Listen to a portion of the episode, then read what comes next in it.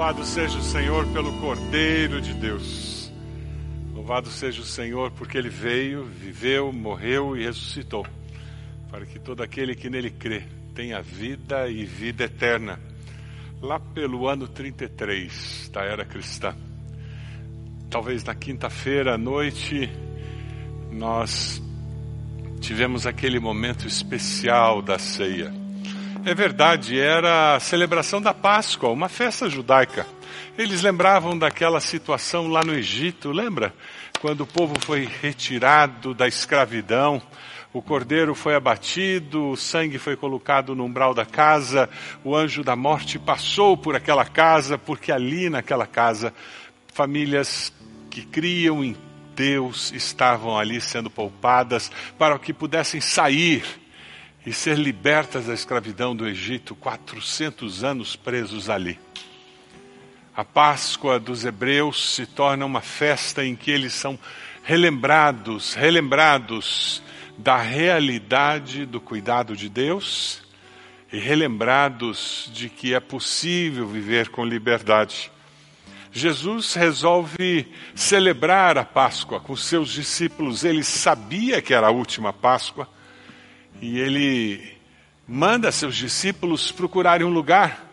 Ele os orienta para que eles procurassem um lugar onde poderiam celebrar aquela última Páscoa.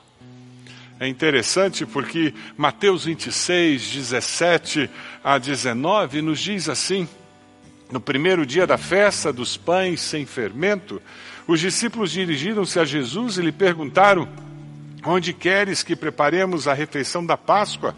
E ele respondeu dizendo que entrassem na cidade, procurassem um certo homem e lhe dissessem: O mestre diz: O meu tempo está próximo. Vou celebrar a Páscoa com meus discípulos em sua casa. E os discípulos fizeram como Jesus os havia instruído e prepararam a Páscoa. E eles celebraram aquele jantar e eles estavam juntos, os doze, Jesus, naquele ambiente de amor, naquele ambiente de celebração, de reafirmação da fé, da segurança de quem Deus era.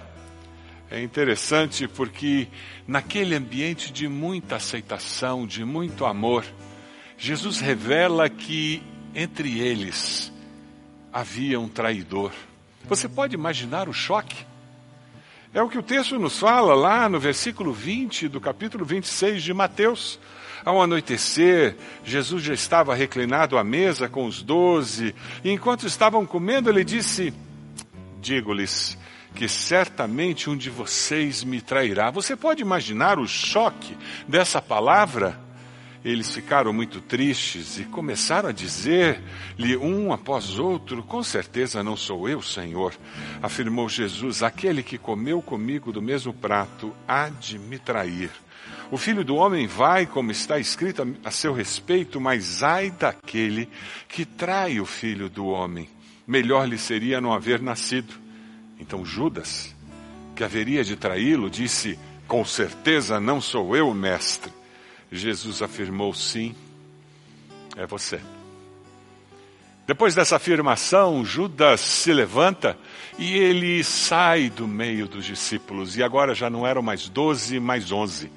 E aqueles onze discípulos com Jesus têm uma experiência marcante na vida deles. A celebração da ceia do Senhor é marcante na história da igreja cristã, porque uma nova era inicia. Não mais a celebração da Páscoa dos judeus, mas a celebração em memória do Cordeiro de Deus, que morreu uma vez para sempre. Aquele Cordeiro que sacrificou-se por mim e por você.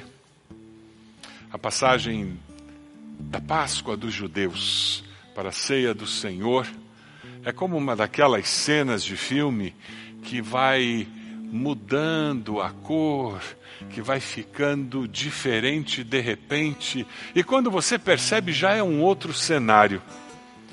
Versículo 26 de Mateus 26 diz: Enquanto comiam, todos, Jesus tomou o pão, deu graças, partiu e deu aos seus discípulos, dizendo: Tomem e comam Isto é o meu corpo. É uma experiência comunitária. Eles fizeram como uma família. É por isso que, mesmo à distância, você aí na sua casa, você está com o pão e nós vamos participar juntos. Ah, logo, logo, estaremos todos aqui e nós poderemos nos abraçar e nós poderemos celebrar juntos esse momento tão especial da ceia do Senhor. Os discípulos participaram ali, juntos. Nós participamos juntos pela internet. É um momento de introspecção, momento em que confessamos nossos pecados ao Senhor, momento de confissão, momento de arrependimento, porque Ele foi moído pelas nossas iniquidades, momento de perdão, é momento de recomeço.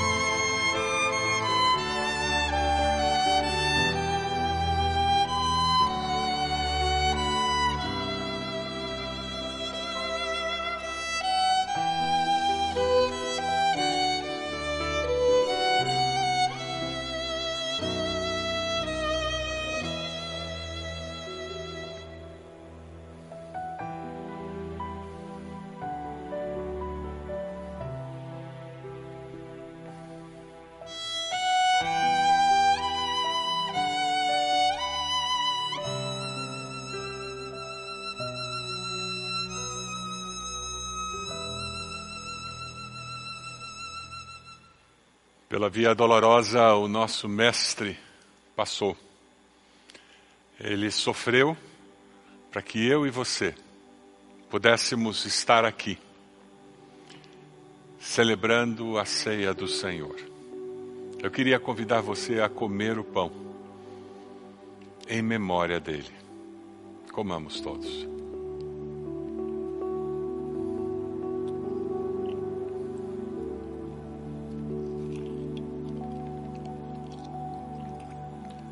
Mateus 26, de 27 a 28, nos diz em seguida: tomou o cálice, deu graças e ofereceu aos discípulos, dizendo: Bebam dele todos vocês. Isto é o meu sangue da aliança que é derramado em favor de muitos, para perdão de pecados. Jesus estava participando desse momento e ele desejava que ficasse muito claro para aqueles discípulos dele que o sangue que ele derramaria na cruz do Calvário seria suficiente para perdão dos pecados. O apóstolo João nos fala sobre isso, quando ele diz que o sangue de Jesus nos limpa de todo pecado. E ele continua dizendo: se confessarmos os nossos pecados a Deus, ele é fiel e justo para nos perdoar os pecados e nos purificar de toda injustiça. Quando celebramos a ceia do Senhor, somos lembrados do alto preço pago pelo Senhor Jesus, para que eu e você pudéssemos viver com a segurança de que fomos perdoados pelo Senhor. Você tem essa certeza? Você pode hoje celebrar perdão de pecados que você recebeu do Senhor, que tem gerado alegria, alívio no seu coração. Quem sabe hoje, na sexta-feira, desse fim de semana tão especial, você precisa ir até os pés da cruz e depositar mais um pecado, dizendo: Senhor, eu confio no sangue derramado na cruz. Eu preciso do perdão deste pecado. O nosso relacionamento com o Senhor é baseado em graça, favor e merecido. Quando nós tomamos o cálice, nós fazemos isso em memória do Senhor. Fazemos isso pela fé porque nós cremos que um novo pacto foi firmado com o Senhor, baseado na graça, no favor imerecido no grande amor revelado ali na cruz do Calvário. Você crê nisso? Bebamos todos juntos.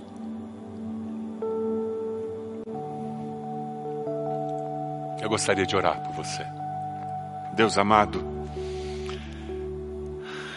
como agradecer por tamanha demonstração de amor, como agradecer por tudo que o Senhor fez por nós ali naquela cruz. Nós não conseguimos compreender, nós não conseguimos perceber todo o impacto que teve aquele sacrifício na cruz do Calvário. Mas, Deus amado, nós conseguimos perceber no íntimo do nosso ser o teu grande amor invadindo o nosso coração a nossa alma, trazendo alento, perdão, alívio, libertação da culpa.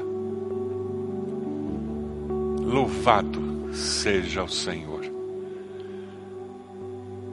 Nós agradecemos pelo privilégio de celebrarmos a ceia do Senhor como família de Deus, cada um no seu lar, nós aqui na sede da IBB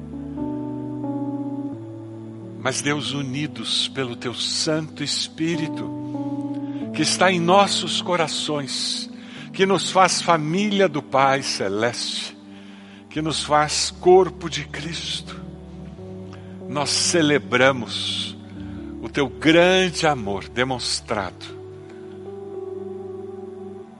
porque o Senhor nos amou de tal maneira que deu Seu único Filho, unigênito,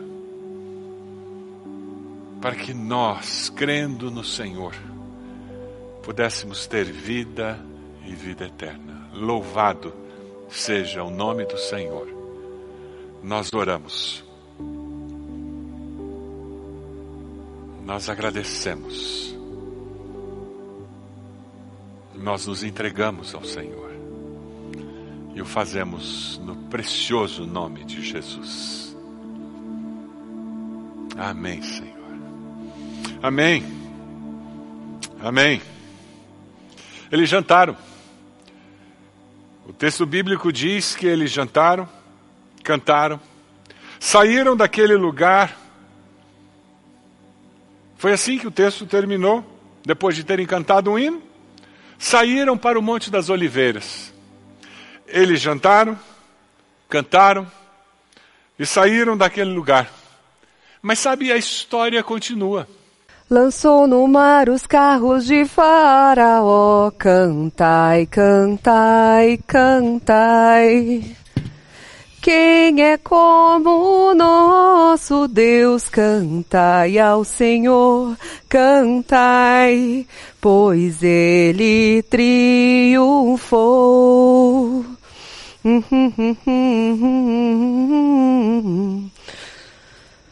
Ufa! Só falta esse cômodo que o meu senhorio emprestou para os homens que seguem o Nazareno e, enfim, eu vou poder me juntar com a minha família para a gente celebrar a Páscoa. Ah, que celebração maravilhosa essa Páscoa! Páscoa, a passagem da escravidão para a liberdade, a libertação do nosso povo diante da opressão do Egito. Isso nos dá esperança de uma libertação maior que está por vir. Ah, o Messias. Ele sim vai nos libertar de todos e de tudo o que nos aprisiona. Puxa, que bagunça. Pelo jeito eles não estavam com tanta fome. Sobrou tanto pão ainda. Hum. Esse nazareno Acho que é Jesus o nome dele. Que alvoroço ele causou quando entrou aqui em Jerusalém. Hum, eu vi quando ele entrou montado na jumentinha. E como as pessoas o celebravam. Todo mundo. Hum, ouvi dizer tantas coisas a respeito dele. Dizem até que paralíticos voltaram a andar e cegos voltaram a ver quando estiveram na presença dele. O que será que ele pode fazer ainda? É realmente impressionante como ele consegue juntar multidões ao seu redor. Hum, ele deve ser um homem muito especial. Tem alguma coisa diferente nele. É realmente impressionante como ele junta multidões ao seu redor. Ele deve ser um homem muito bom. Ao ponto do meu senhorio ter emprestado esse cenáculo sem cobrar nada. Eu confesso que eu nunca vi isso acontecer. Jesus. Ah, tem algo especial nesse homem. Algo diferente.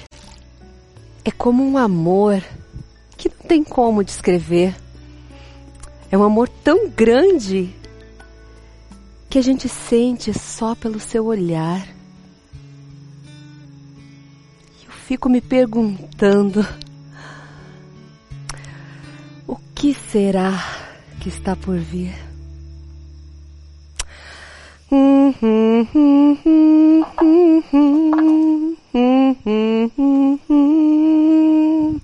Lançou no mar os carros de Faraó, cantai, cantai, cantai. Você consegue imaginar se essa criada tivesse tido a oportunidade de ficar escondida num canto atrás da porta, enquanto Jesus e os discípulos estavam reunidos, realmente está uma bagunça essa mesa. Tinha acabado a ceia, tinha acabado o jantar de Páscoa, eles já tinham ido embora para o Monte das Oliveiras. Ela estava impressionada porque ela, ela viu aquela, aquele momento especial da entrada triunfal de Jesus. Mas você pode imaginar se ela estivesse atrás da porta? Ouvindo Jesus falar do grande amor dele, falar alguma coisa a mais daqueles ensinamentos tão especiais. Só de ouvir falar de Jesus, ela já estava impressionada. Só de ter visto o olhar dele, ela já foi tocada. Você pode imaginar se ela tivesse sido exposta aos seus ensinamentos? Ela certamente teria tido uma experiência muito diferente. Você consegue imaginar se ela tivesse ouvido sobre a traição? o susto que ela levaria. Mas sabe, ela viu a entrada triunfal de Jesus em Jerusalém. Ela pôde ver o resultado daquela janta. Mas sabe uma coisa que eu fico pensando? Qual terá sido a participação dela naquele momento em que a população de Jerusalém muda e deixa de aclamar Jesus como rei? e começa a gritar: crucifica-o, crucifica-o. Não, não liberte Jesus, dê-nos Barrabás. Será que ela estava no meio da multidão dizendo isso também? Eu prefiro Barrabás? É interessante porque a nossa natureza humana é muito volúvel.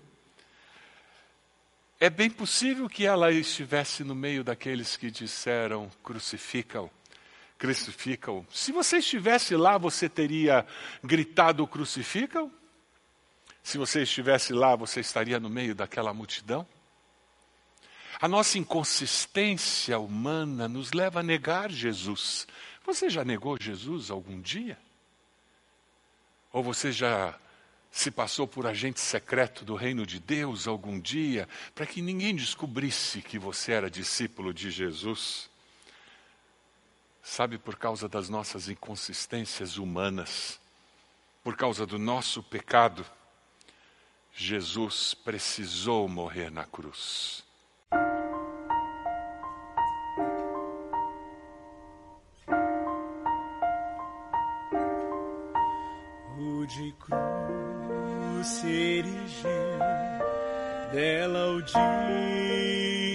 Fugiu revelando vergonha e pavor. Mas eu amo esta cruz, porque nela Jesus deu a vida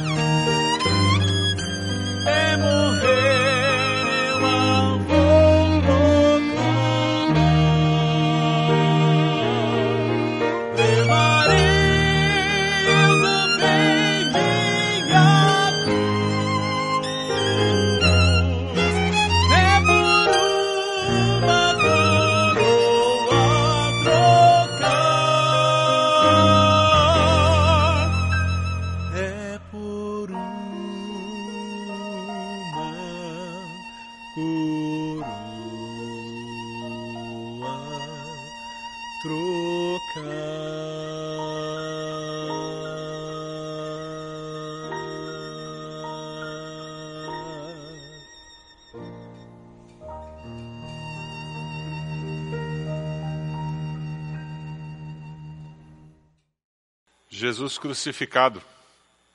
Tempo muito curto, muito curto.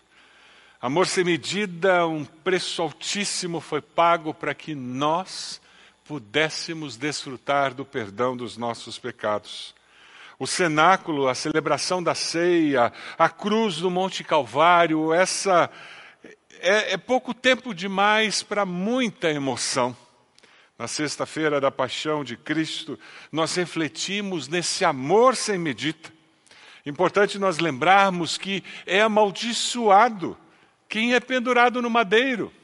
Estamos tão acostumados com colares com cruz, com imagens de cruz, com igrejas com cruz, que nós nos esquecemos que as Escrituras dizem que é amaldiçoado aquele que é pendurado no madeiro. Deuteronômio 21, 22, 23 nos diz: se um homem culpado de um crime que merece a morte for morto e pendurado no madeiro, qualquer que for pendurado no madeiro está debaixo da maldição de Deus. Essa era a, a, ideia, o conceito que era encontrado naquele momento em que Jesus é pendurado no madeiro por sua causa, por minha causa. Quando nós estudamos a morte de Cristo, nós temos que usar a literatura disponível, nós temos um corpo, não temos remanescentes do esqueleto de Jesus. As fontes para estudar sobre a morte de Cristo são os quatro evangelhos, Mateus, Marcos, Lucas e João descrições extensas, detalhadas daquele momento, tanto da vida quanto da morte de Jesus. Temos os 23 livros do Novo Testamento que também falam sobre Jesus morto, algumas consequências e implicações disso, mas nós também encontramos fora das escrituras, Sêneca, Livre, Plutarco e outros que fazem menção à prática da crucificação naqueles dias. Encontramos historiadores romanos como Tácito, Plínio, o Suetônio, que falam sobre crucificação também e falam sobre a crucificação de Cristo.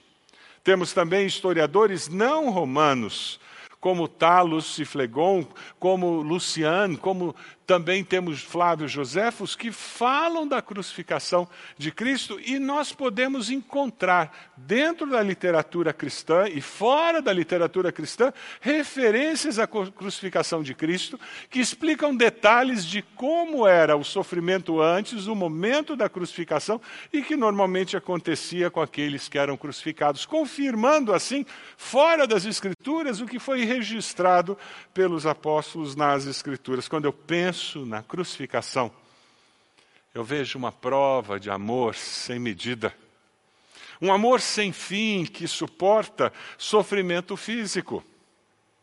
Sim, Jesus foi açoitado, é o que o Evangelho de João nos fala. Então Pilatos mandou açoitar Jesus. Os soldados teceram uma coroa de espinhos e a puseram na cabeça dele, vestiram-no com uma capa de púrpura e, chegando-se a ele, diziam: Salve, rei dos judeus! e batiam-lhe no rosto. Envergonhado, humilhado e açoitado. O chicote é interessante porque o, o chicote tinha na sua ponta.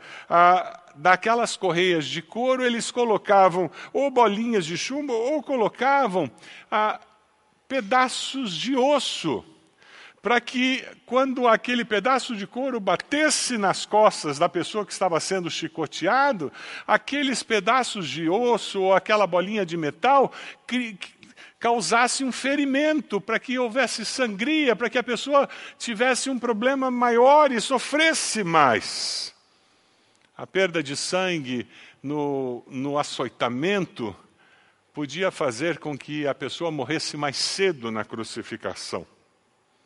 No pretório, Jesus foi severamente chicoteado. 1 Pedro 2,24 diz que ele mesmo levou em seu corpo os nossos pecados sobre o madeiro. Por que isso? A fim de que morrêssemos para os pecados e vivêssemos para a justiça. Por suas feridas vocês foram curados.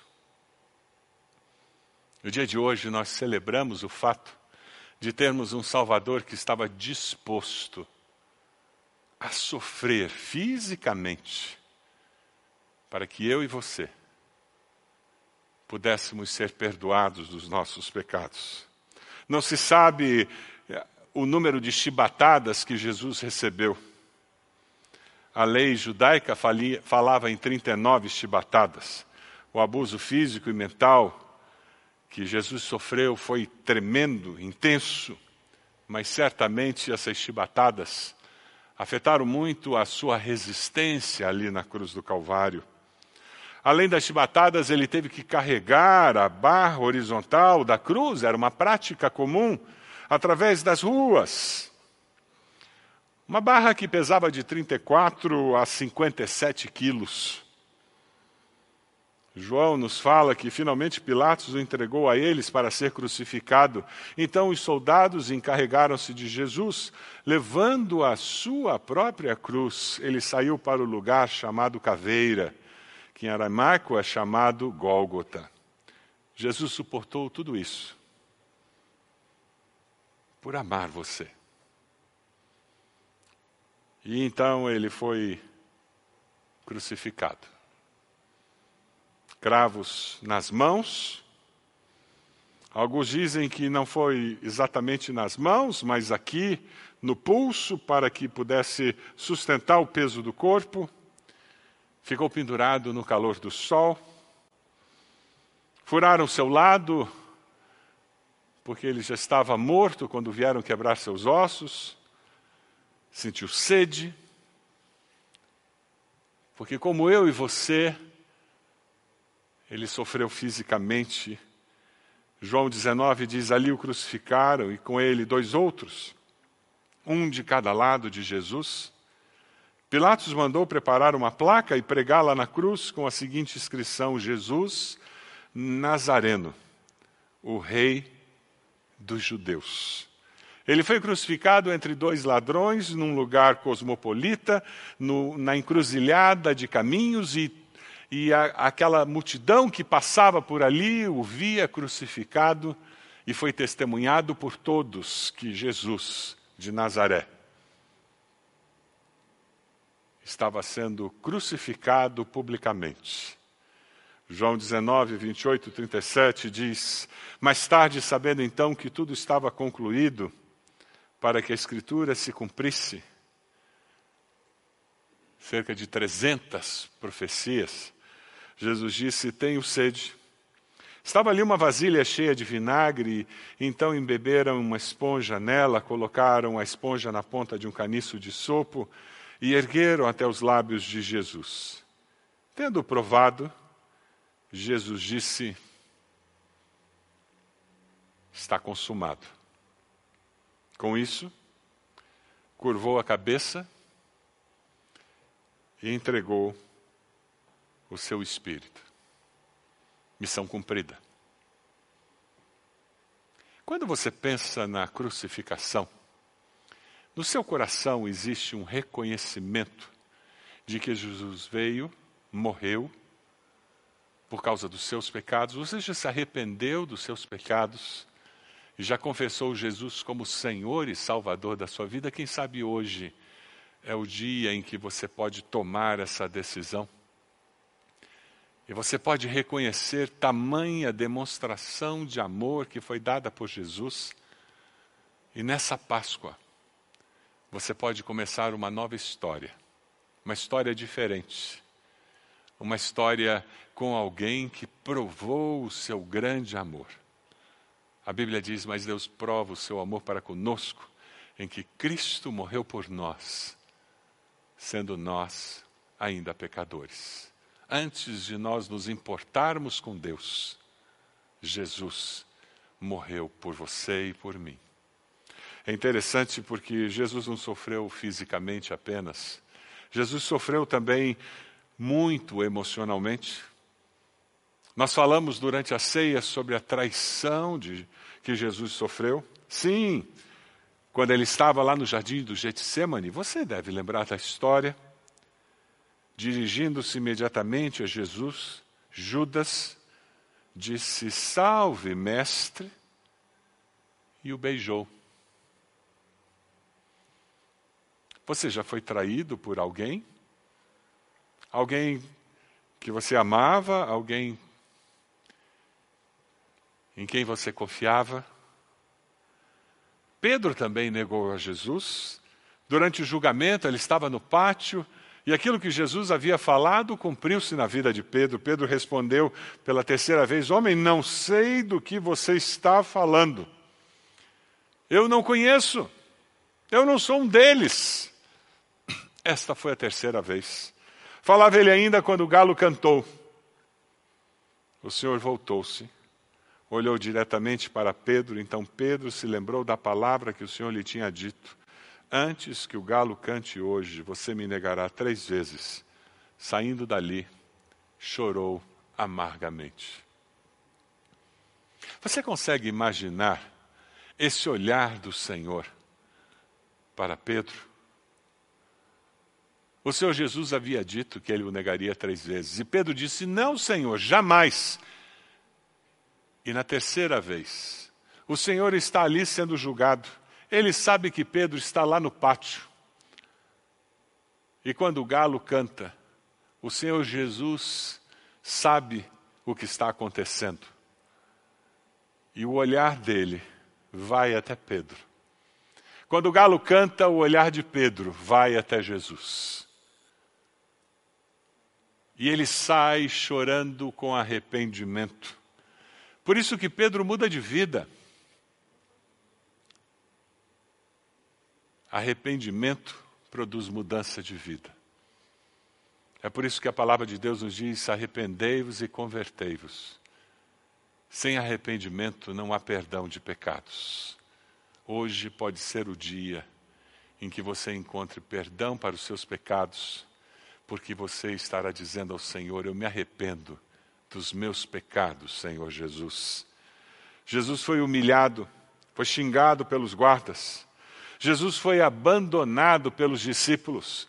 Ele estava no Getsemane, ele estava orando, ele estava naquela luta, dizendo: Pai, se possível, passe de mim esse cálice. Ele deixa os discípulos ali e diz: Por favor, orem por mim, acompanhem-me nesse tempo de vigília.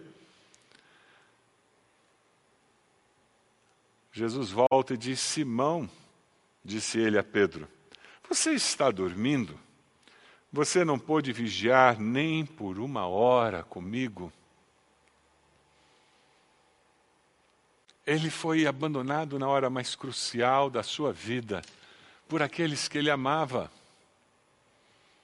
Mas Jesus não sofreu apenas fisicamente, ele não sofreu apenas emocionalmente, Jesus sofreu espiritualmente também ali na cruz do Calvário. Nós cantamos aqui sobre o Cordeiro de Deus. Segundo Coríntios 5, 21 diz, Deus tornou pecado por nós aquele que não tinha pecado, para que nele nos tornássemos justiça de Deus. Sabe por que, que você não vem à igreja trazendo um animal para apresentar num altar, na frente do, do salão de cultos aos domingos, quando você vem adorar a Deus? Sabe por que, que você não tem que comprar uma pombinha para apresentar ao Senhor e sacrificá-la? Sabe por que, que você não precisa trazer um cordeiro para impor as mãos e, e apresentar aquele cordeiro intercedendo pela sua família? Sabe por que não é necessário mais esse tipo de sacrifício? Porque já aconteceu um sacrifício que tem valor eterno, permanente. O Cordeiro de Deus, que não tinha pecado, foi sacrificado de uma vez para sempre. Aleluia! Mas quando Jesus estava ali como Cordeiro de Deus, pela primeira vez ele experimentou a separação do Pai. É o que o relato de Marcos nos fala, em Marcos 15, 33, 34. E houve trevas sobre toda a terra, do meio-dia às três horas da tarde. Por volta das três horas da tarde, Jesus bradou em alta voz: Eloi, Eloi, lama sabachthani, que significa: meu Deus, meu Deus, por que me abandonaste? Naquele momento em que Jesus assume o pecado de todos, de todo o tempo, é rompida a comunhão perfeita com o Pai. Essa foi a maior dor que ele poderia experimentar. O Cordeiro de Deus sofrendo por mim, por causa dos meus pecados, sofrendo por você, por causa dos seus pecados. É por isso que na Páscoa nós falamos de um amor sem medida, um amor sem fim, um alto preço que foi pago para que eu e você tivéssemos vida e uma vida cheia de significado aqui. Tivéssemos vida e vida eterna. Porque Cristo morreu e ressuscitou. A minha pergunta para você é qual a sua resposta a este sofrimento de Jesus? Já que você foi comprado por um alto preço, qual a sua resposta ao, so, ao alto preço que foi pago? Esse amor sem fim, sem medida, demanda uma resposta. E eu gostaria que você respondesse a esse grande amor. O desejo do coração de Deus é que você responda. O desejo do coração de Deus é que você venha com um coração arrependido e que você o busque e você encontre. Porque todo aquele que pede, recebe, aquele que busca, encontra. O apóstolo Paulo, de uma maneira muito simples, ele fala sobre o que acontece quando você vem até Deus, quando você se volta para esse grande amor e reconhece que Jesus morreu na cruz no seu lugar. O apóstolo Paulo diz: Eu fui crucificado com Cristo. Você já foi? Agora já não sou eu quem vive, mas Cristo vive em mim. A vida que agora vivo no corpo, Vivo pela fé no Filho de Deus, que me amou e se entregou por mim. Sim, quando você se arrepende, você pede perdão a Deus, você começa a viver uma nova vida. É como se Cristo passasse a viver em você e você começa a agir e pensar com os valores, com as intenções do coração de Deus, porque o Espírito Santo vem agir e transformar a sua percepção da vida. Você gostaria de experimentar isso? Eu quero convidar você a fazer uma oração muito simples, dizendo: Senhor meu Deus, diga isso. Eu me arrependo dos meus pecados. Eu entrego minha vida ao Senhor eu confesso Jesus como meu Senhor e Salvador. Eu quero celebrar essa Páscoa com a certeza de que eu fui perdoado dos meus pecados, com a certeza do teu grande amor. Eu entrego a minha vida ao Senhor e eu quero ser alguém que pode dizer, como o apóstolo Paulo: Eu fui crucificado com Cristo, já não sou mais eu quem vive, mas Cristo vive em mim. Você gostaria de fazer essa oração? Aí na tela está aparecendo um número. Entre em contato conosco, nós temos conselheiros preparados que gostariam de conversar com você, abençoar a sua vida, ajudá-lo nessa caminhada. Aí na tela está aparecendo um número. Nós gostaríamos que você entrasse em contato conosco. Nós queremos ser bênção de Deus, resposta de Deus na sua vida se você precisa de oração, você precisa que alguém venha interceder a seu favor, pedir que Deus abençoe a sua vida em alguma área específica, entre em contato conosco. Nós queremos ser instrumentos de Deus na sua vida, para que você perceba esse grande amor de Deus que foi revelado em Cristo Jesus. Eu queria compartilhar com você uma oração. Enquanto preparava esse sermão, Deus me fez escrever uma oração e eu queria perguntar a você se você pode fazer essa oração hoje, nessa noite. E essa oração é, ela vai assim: Senhor, eu reconheço e aceito o seu amor sem fim que Jesus demonstrou por mim na cruz do Calvário. Você pode dizer isso a Deus como uma oração? Eu decido morrer para meus direitos e vontades. Você pode dizer isso em oração? Agora já não sou mais eu quem vive, mas Cristo vive em mim. Pela fé, eu assumo o compromisso de expressar com minhas atitudes, intenções e ações a vontade do meu Senhor e Salvador Jesus. Porque a vida que agora vivo no corpo, vivo-a pela fé no Filho de Deus que me amou e se entregou por mim. Amém. Essa pode ser a sua oração? Se ela pode ser a sua oração, eu quero convidar você, aí onde você está, a fazer a sua oração. Se você pode se ajoelhar onde você está, se ajoelhe. Se você quer ficar em pé, fique de pé. Mas eu quero que você verbalmente repita essa oração. E nós vamos encerrar esse culto dizendo essa oração juntos. Você pode fazer isso? Senhor, vamos juntos? Senhor, eu reconheço e aceito o amor sem fim que Jesus demonstrou por mim na cruz do Calvário. Juntos eu decido morrer para os meus direitos e vontades.